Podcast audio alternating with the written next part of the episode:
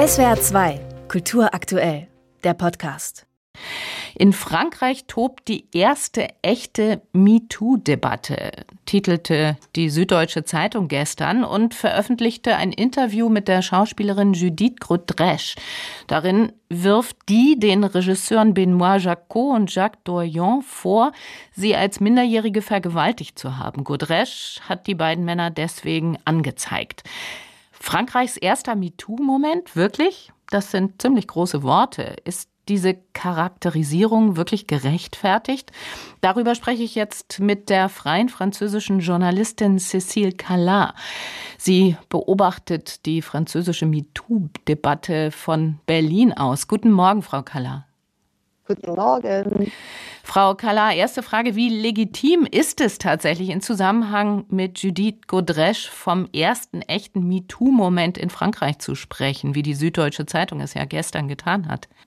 Also ich würde nicht von dem ersten MeToo-Moment sprechen, auch nicht von dem echten hm. ersten MeToo-Moment, denn die MeToo-Welle rollt schon seit Jahren auf Frankreich, als der Weinstein-Skandal begann im äh, Herbst 2017 und die ganze MeToo-Welle auch, auch in Deutschland rollte. Mhm. Damals äh, war das ja eine gigantische Debatte damals. Und es war so groß, dass damals der französische Präsident entschied, dass er die Gleichstellung zwischen Mann und Frau äh, als großes Anliegen äh, seiner Politik äh, machen wollte. Und wir hatten seitdem etliche Debatten in allen möglichen Bereichen der Gesellschaft, äh, sehr viele äh, Veröffentlichungen und sehr viele Fälle auch von yeah. Männern, die denunziert wurden.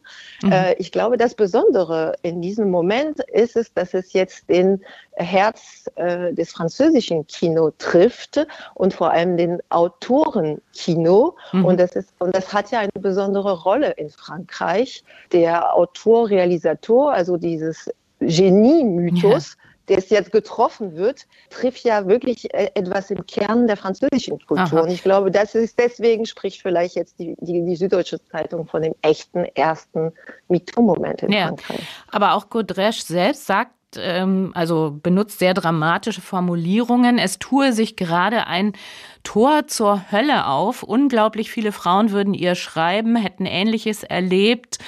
Einige französische Filmwissenschaftlerinnen und Wissenschaftler sprechen jetzt von einer Kultur der Vergewaltigung, was ja kein neuer Terminus ist. Die Rape Culture ist ja schon lange ein Begriff im feministischen Diskurs. Also wie erleben Sie die aktuelle MeToo-Debatte in Frankreich? Das ist jetzt wieder eine andere Welle jetzt. Und äh, diese, diese Regisseuren wurden bis jetzt einfach nicht angezeigt.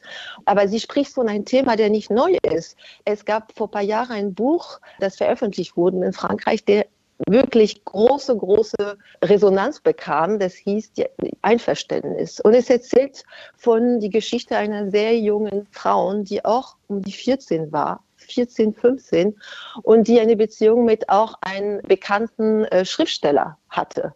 Vanessa Springora. Das Buch wurde ja auch auf Deutsch veröffentlicht. Mhm. Und es ist genau diese Geschichte, das Missbrauch von sehr jungen Frauen, von Männern, die einen äh, Machtstatus haben, oft in der Kultur übrigens.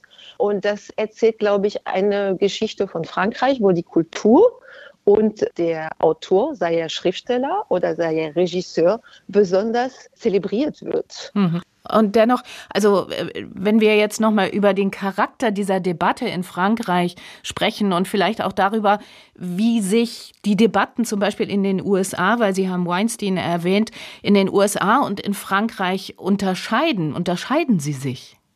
Der große Unterschied besteht darin, dass wir eine große antifeministische Kultur mhm. haben in Frankreich bis heute und dass ein Teil der Gesellschaft skeptisch reagiert, wenn solche Fälle diskutiert wird, dass es eine Rückkehr wäre des Puritanismus, der Moral, dass man nichts mehr sagen kann, nichts mehr machen kann.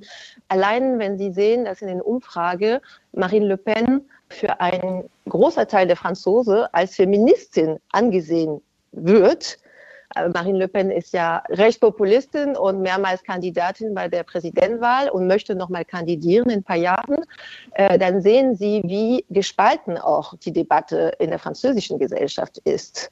Und das ist vielleicht auch ein Unterschied zu vielen Ländern, zu Deutschland und auch zu, zu den USA, wo man äh, noch ritzig diskutiert und sich fragt, ob man eben die Kunst von den Bedingungen eines Werks eben hm. unterscheiden hm. soll. Ja, und wir haben ja auch alle noch den Brief der Schauspielerin Catherine Deneuve in Erinnerung, den sie mit anderen zusammen da vor sechs Jahren an die Zeitung Le Monde geschrieben hat. Da heißt es äh, ja auch, die MeToo-Bewegung sei eine Denunziationskampagne. Letzte Frage, also könnte es sein, dass durch die Debatte um den Fall Godrèche jetzt die MeToo-Debatte in Frankreich insgesamt vorangebracht wird, sage ich jetzt mal? Sie erlebt auf jeden Fall ein neues Kapitel. Und was besonders ist, ist zum Beispiel in dieser Medienlandschaft. Also die Medien haben ja auch seit Jahren da, darüber berichtet.